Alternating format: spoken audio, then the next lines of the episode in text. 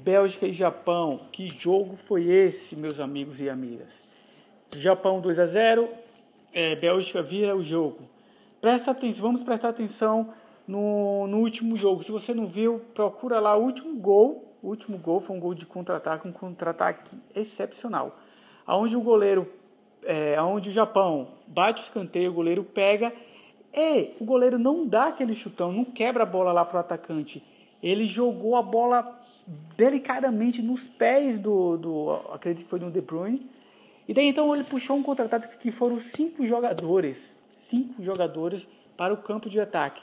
E esse é o lance. Preste atenção no movimento do Lukaku. Cara, é, é, é 50% do gol do Lukaku. Pode colocar aí.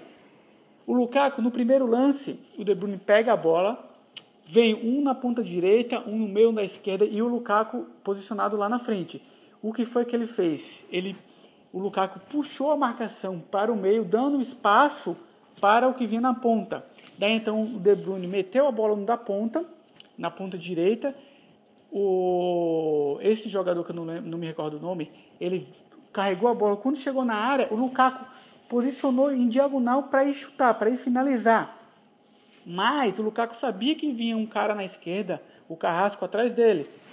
O da ponta cruzou a bola, o que o Lukaku fez? Deixou a bola passar.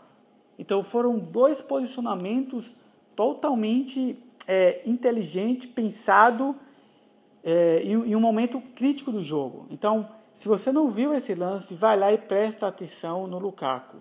O jogo ele é pensado, ele é planejado e você tem que pensar durante o jogo, está ligado 100%. As tomadas de decisões que vão fazer a diferença no momento do jogo. Beleza? Então essa foi a dica de hoje, a análise de hoje. Vejo vocês na próxima. É nóis!